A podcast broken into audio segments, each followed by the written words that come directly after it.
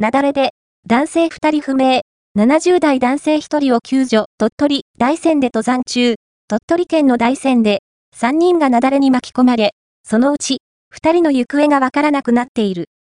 2日正午過ぎ、鳥取県の大山で、登山していた人から、雪崩が発生し、3人が巻き込まれるのを見たと、警察に通報があった。鳥取県警琴浦大山署員、3名のうち1名の方と接触しました。2名の方については、まだ確認が取れていません警察によると、同じグループで登山をしていた男性3人が巻き込まれ、このうち70代の男性1人が救助され、命に別状はないが、2人の行方がわからなくなっているという。大山のある鳥取県西部では、当時、雪崩注意報が発表されていた。